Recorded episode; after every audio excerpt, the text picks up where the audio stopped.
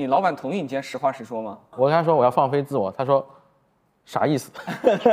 参加完依然节目的车企高管呢，离职率特别高，是吧哎呀，我下家没高就了。基本上都高就了，哎，这是对对，我这话做的 非常这可以，好这可以。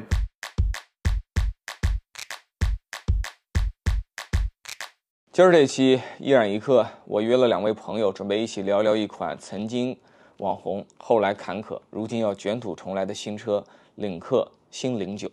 这款车呢，前段时间我是第一次试驾，现款远航版，在北京一个试驾场地，本来是为领克零六、大众 ID.3 准备的，结果我开着这么一个车长超过五米、三排座、体重又很大的新能源 SUV 冲进这个场地，各种绕桩、各种紧急变向，没想到它表现的非常非常好。这可能是我开过的这个尺寸、这个重量的 SUV 中，操控体验最好的，也许没有之一。我当时就感慨，这瑞典人搞的 SPA 架构确实有两下子。这么好的车，卖的不好，可惜了。这旁边领克的朋友一听，如遇知音，就跟我说，新款已经准备的差不多了，喊我有空去杭州看看。这个车还是一定要把它做好啊，能够让更多人享受到这么好的操控驾驶的乐趣。领克这朋友呢，就是领克的总经理助理陆星，在内部的花名叫陆老师。陆老师呢，是领克这个名字还没有诞生的时候就已经加入了领克的筹备组。然后领克零九这款车呢，它也是从立项到改款，从研发到营销，全周期全程的一个经历者。所以我觉得他特别适合来讲述这款车过去、今天和明天的故事。这次来杭州看车，我还喊上了李记老师，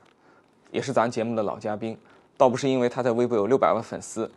而是看中他是真正的三排座高端电车的资深用户。过去几年，他先后花两百多万买了特斯拉的 Model X、极氪零零九，还有蔚来 ES 八啊。然后他们家也一大家子人，还配了专职司机。都说没有调查就没有发言权，我相信这个话题李记老师会特别有发言权。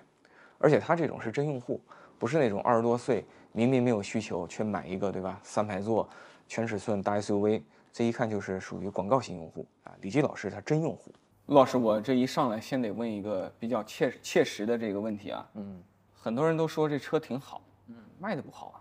嗯。到底是什么原因呢？对，这个一上来就问我这么扎心的问题，每一年要回答很多次这个问题，特别是在公司内，这个一到半年总结的时候，可能就要回答一下这个问题了。哦，就像以前很多人问我，你公关工作怎么就做的不好？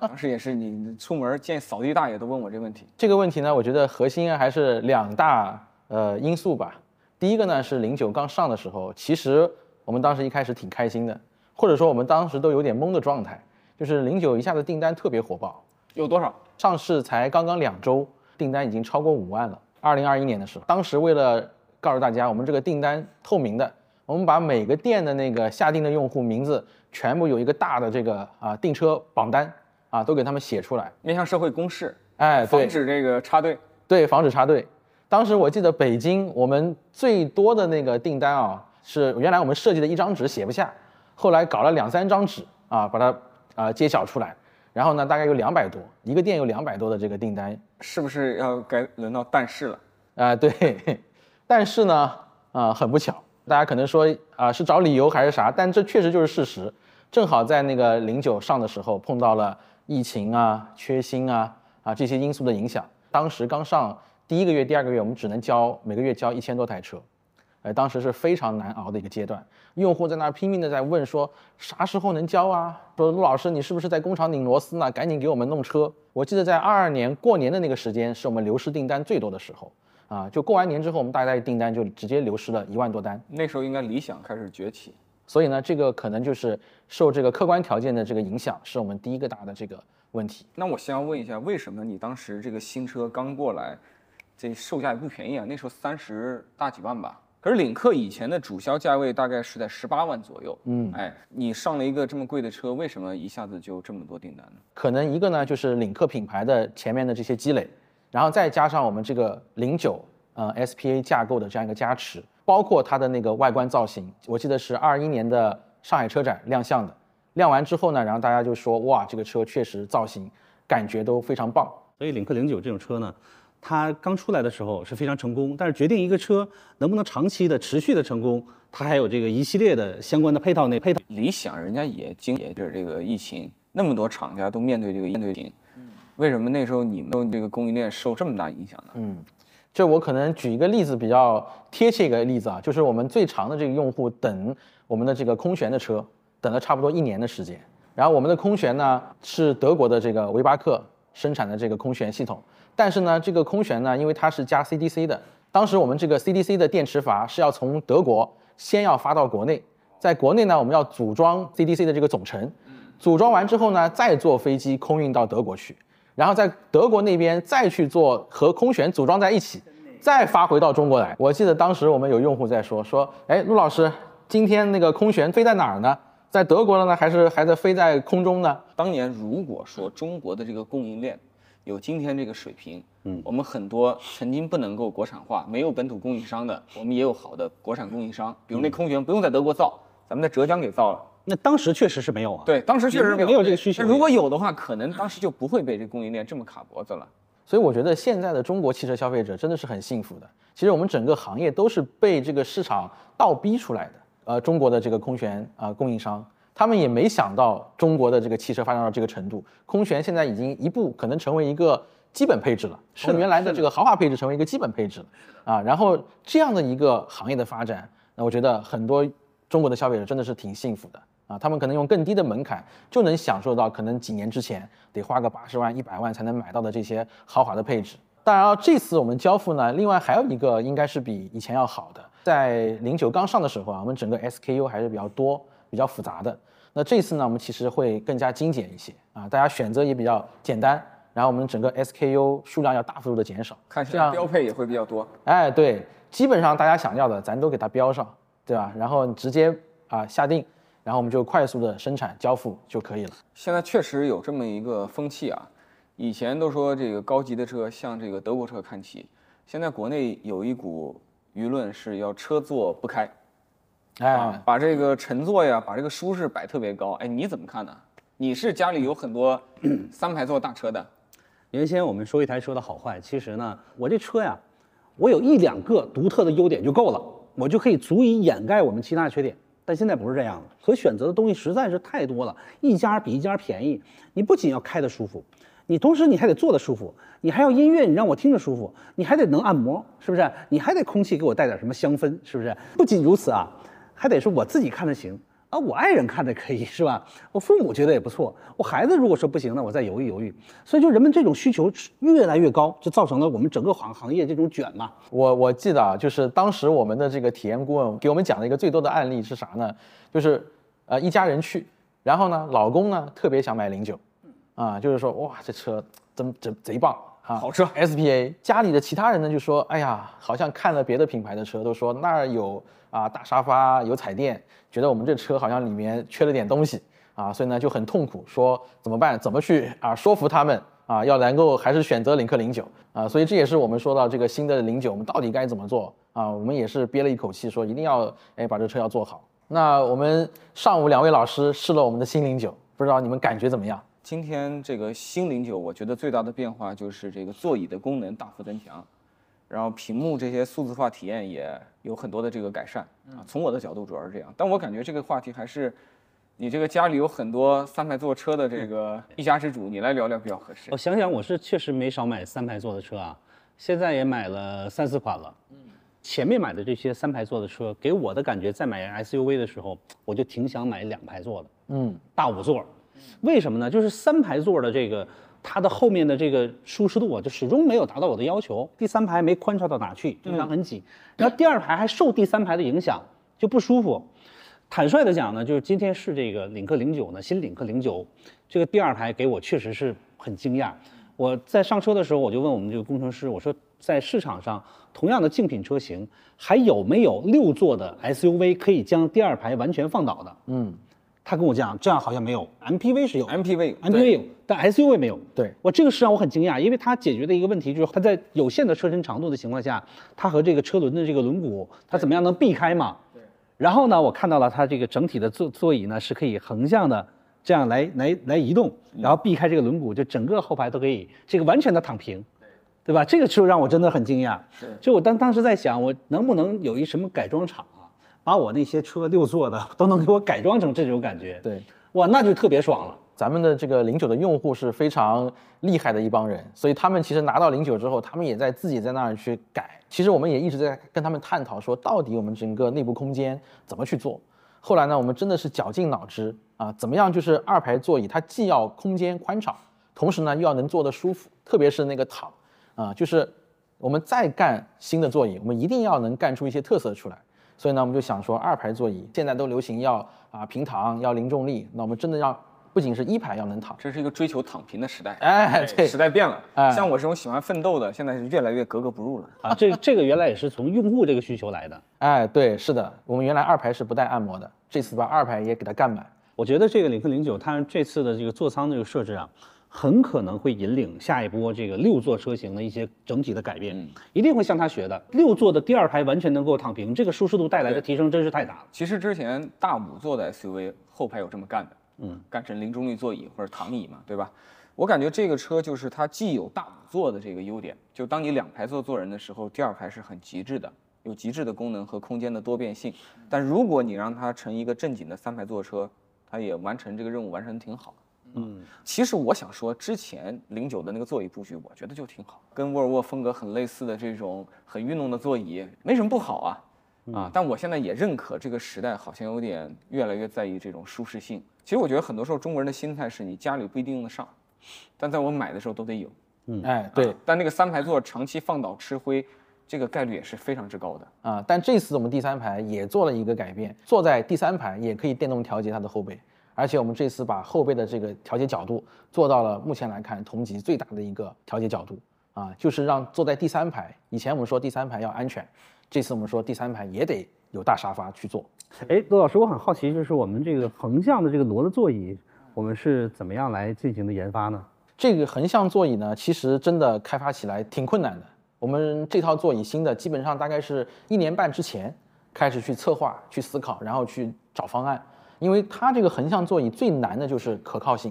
啊，可能大家第一眼都说，诶，你座椅结构这挺好，但是可靠性怎么样，都会有这样一个疑问。所以呢，这个也是要做很多次的试验来确保它的这个可靠性是没有问题的。所以其实我们又选了一个难的这个方案，但是呢，我们要把它做出来。对，是。其实我在十年前有一次，我还在某家国际公司工作的时候，嗯，当时做项目，我去租了一台埃尔法，做对标分析。当时呢，很多这个专家的意思就是，埃尔法是一个非常特殊的车，它那个第二排的座椅啊，一般车企学不来。当时我感觉就是好像在车里搞一个刘德华天王椅，是一种黑科技，是一种核心技术，特别有壁垒。怎么现在你就在这个领克零九上搞这么一个这个功能也很繁复，然后能力也特别强大，跟变形金刚一样的座椅呢？这核心技术怎么就轻易的被突破了呢？这可能也是我们自己的这个执拗吧，因为前面被伤得太深，所以这次呢，我们想说要干也得干一个牛的，也是要让咱们零九的用户可以扬眉吐气，坐在零九里面，这大沙发比别的还好啊、这就是我们当时想的要干这个事儿的原因。要打赢大沙发，哎，对，来来看看零九的大沙发，他们是沙发，你们是躺椅，啊，这个体验更进一步。哎，这个包装挺好的。那你的安全性还能跟过去保障的一样好吗？因为我现在听到一些坊间的小道消息，说现在有一些车在开发的时候，为了把空间极致化，其实在安全性上已经没有像过去那么严谨。因为即使是安全碰撞，你送审的车其实可以特制。对，这个好像确实，我们也在一直在看啊，说这个中大型 SUV 第三排不仅要好坐，更重要的是得安全。因为我自己的闺女啊，我我开的零九，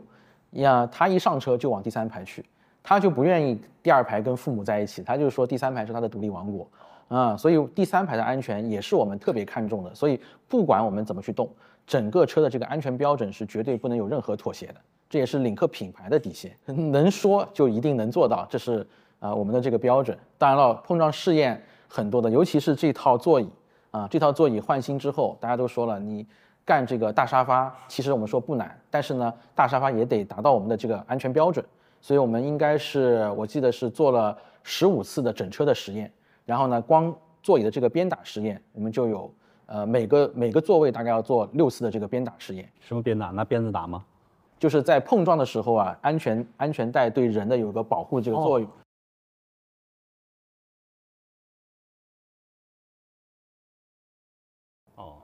不是你想的那种。我投降了包括我们那个这次做的这个空气悬架，因为在一代的零九，我们是可以选这个德国的维巴克的空悬，在我们的这个去年十月份推的远航版上面，其实当时没有带空悬。当时很多用户就说，为啥啊？怎么原来有空悬，新的又没有了呢？因为我们远航的车是更重的，它的整个空悬的性能是不能达到我们的标准的，所以在去年的远航版我们就没装空悬了。然后在今年的新零九 EMP 上面，我们这次又带了新的，而且是双枪的空悬，这次来了。但我追问一下，你你那个远航版比以前的最早的领克零九，因为你插电混动，电池增加嘛，对，无非就增加个一百多公斤，就这么点儿体重变化，你这两吨五的车，一百多公斤的变化，你这个空悬就不用了。对，这就是我们的工程师比较坚持的地方，就是上空悬不仅是要它的整个的舒适度满足要求，它还得驾控性能不受影响。空悬既要能软又得硬，驾驶起来的乐趣依然要能保留啊。所以我们这一次的新的零九选了双枪，也是能够在这么大这么重的车身里面，依然能够保持零九原汁原味的驾驶快感，同时在需要这个舒适性的时候呢，还能够给你提供很好的舒适性啊。那这次空悬哪个供应商做呢？呃，这次空悬其实就像李基老师刚才说到的，啊、我们也是选了咱们国产的中国自己的供应商啊、也是我们浙江的这个孔辉科技。嗯，理想也都找他们供货，对出货量好像也挺大。已经经过验证了嘛，一个月要出这么个两三万，两三万套很高了。嗯，对，但可能就是我们的标准要更高一些，所以呢，它花的这个时间要更长，要能满足我们的需求它要。根据每一个车型、每个车企不同，它来来调试，对来来来专门的设计。它是单枪，你们双枪呗。对，而且呢，我们的空悬装上去之后啊，我们要专门去做一个呃我们的这个安全测试的这样一个标准。比如说，我们有一个叫路肩冲击测试，它是要以整车以四十公里的这个速度，要冲击一百二十毫米高的那个标准的马路牙子，要连续冲击五次，保证整车的底盘架构是没有任何变形、不受影响的，才能够达到我们的这个驾控的这个标准。现在这次就空悬而论，陆老师，你觉得跟孔辉合作和跟过去跟威巴克合作有什么不一样的感受吗？啊、那最起码呢，我们这次不用坐飞机了，开个车就去了。哦，而且也不用空运回来。而且还挺近的，就在浙江。他们的效率其实都是我们中国企业的这种同样的高效率。对，是的，你要这个跟一些外资企业，那我我感受过，你礼拜六、礼拜天的时候，你都找不到人。对你晚上赶上人家那个休息时间、下班时间之后，人都不接你电话，他们就是这样的。这些标准会不会是对你们的一种束缚啊？你们这个前一个标准后一个标准，搞这么多标准，最后就是每个零部件的开发，这经费就多，时间就长，成本最后就高，那你最后这车就很难，价格很有竞争力。这个问题你们怎么看呢？这个确实是挺纠结的，成本和价格它永远是一个相关因素了。但是呢，就像我们零九的用户啊，我们看到很多的我们的用户买了零九之后，比如说我们有领克零九四川车友会，几乎每个周末他们都要开上零九啊，跑川西啊，然后一到这个国庆，他们在国庆都秀他们去新疆自驾游的这个视频。开零九，他们就希望能够去远方的。所以，如果我们的车的性能达不到他们的要求，我觉得他们可能以后也不会选零九了。所以我们认为这是领克必须要坚持的，零九必须要去坚持的。作为一个其实一直，呃，也是以前大学学车辆工程，然后我也开了很多车啊。其实我对于开车这个事情不能说是极致的热爱，但还是有点追求的。而且我觉得这个现在对这种车座不开的论调，我认为至少在真正的高端车上，我认为它有失偏颇。你在我看来，真正好的高端的车，像 SUV 这种，你应该向宝马 X 五看齐啊，嗯，就是又舒适，又运动，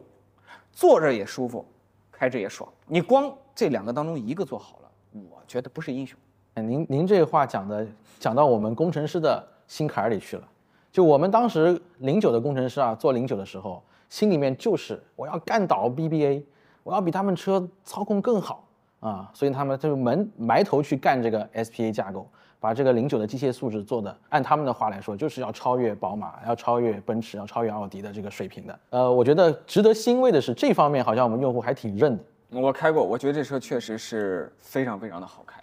呃，出乎我的意料，作为一个车长应该超过五米，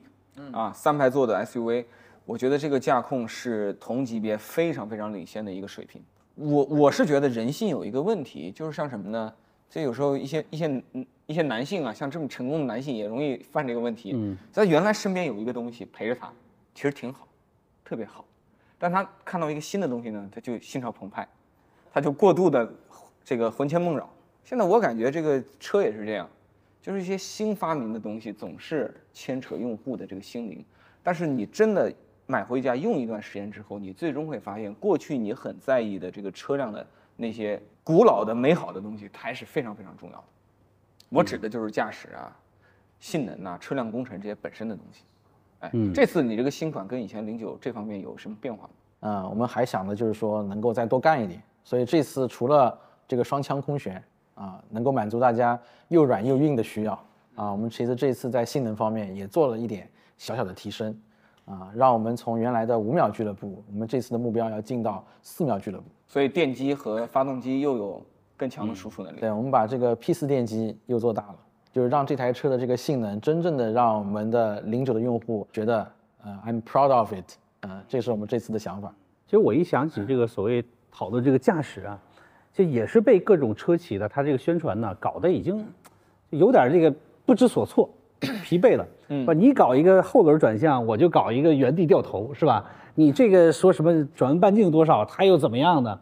我我个人感觉啊，就我而言呢，车无非就是三点，就是开着舒服，对吧？坐着舒服，然后呢，这个玩的舒服，大概就这么三点。我记得我我比如说我在呃三十岁的时候，第一辆豪华车啊，买的宝马五系，其实我从来都没有比较过，就是它同级别车谁的开驾驶怎么样。但你的印象里，OK，就是宝马驾驶很好，它一定是最好的驾驶。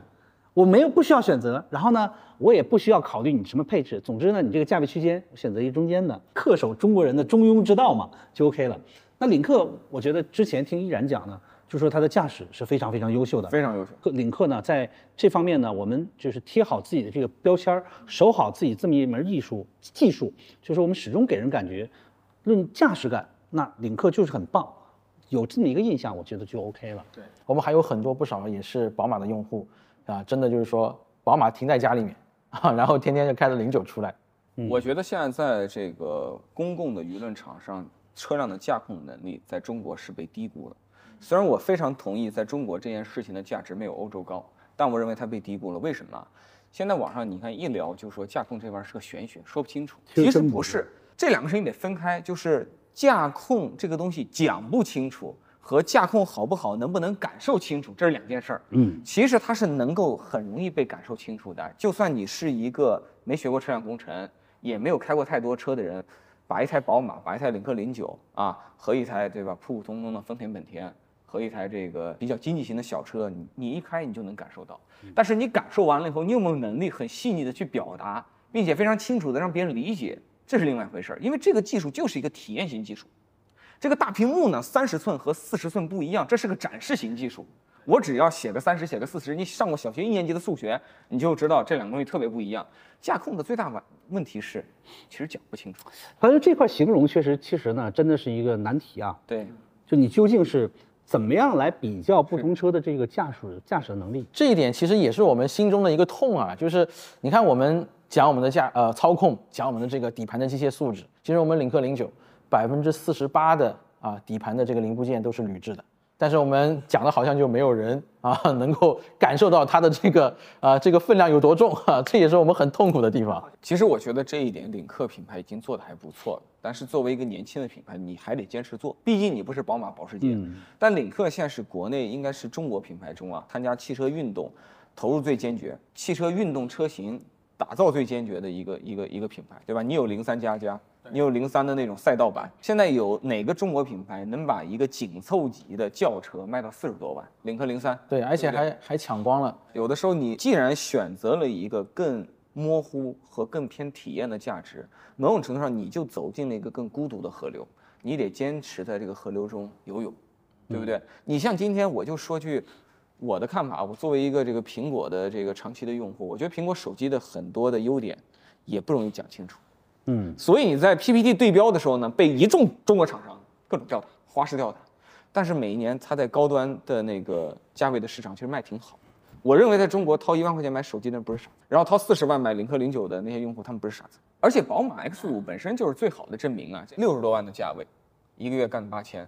其实你看这样一个样本，它被中国人大量的接受，难道不就证明了大型车不是车坐不开吗？它是既坐又开啊，又舒适又运动。而且这个我们看现在的中大型 SUV 呢，已经越来越被市场所接受了。那你如果说市场上只有像叉五这么贵的 SUV，或者说你这个中大型 SUV，我觉得它肯定是不能只有一种理想，它会有很多种的这种衍生的形式。领克零九，对吧？它有这么一个有一个产品的出现，对，是的，你像我们新的零九呢，我们认我们认为啊，还是要坚持领克零九的独有的那种操控、驾控性能，但是呢，我们也要能够满足家庭更多成员对于舒适啊，对于在车内的移动的家的这种享受，这次我们也要把它弄进来了。就诗和远方你都想要，哎，对，既要又要。嗯，那这次搞这么好的新零九，你你你投资多少啊？这其实也是花了大价钱的，七七八八总共差不多也要三个亿的投入，啊、这投入除了刚才提到的整个的座舱内的这套座椅系统完全做了新的开发，还有我们这次坚持要把性能再次提升，双腔空悬，这套双腔空悬我们也投了差不多，加上我们的测试啊六千多万，然后辉科技哦以前是没有做过双腔空悬的，对。只做过单腔。对，是的，而且他也特别愿意跟我们一起去干这套空悬，啊，因为我们整个的这个标准是很高的。我感觉你们这次开发这个座椅应该还是最大的变化。从我的这个角度来看啊，第一是你从第二排到第三排变得更加从容了，啊，第二点呢，这个是单就第二排本身，它的功能想象力完全不一样。对横向可以挪移，对可坐可躺，对吧？对。第三点就是以前其实你这个座椅虽然是三排座的车，你是偏运动的，有那个沃尔沃那个风格在，对啊，但这次你改成了一个可能更迎合中国市场主流需求的一个比较舒适啊、比较温馨的这么一个感觉。对，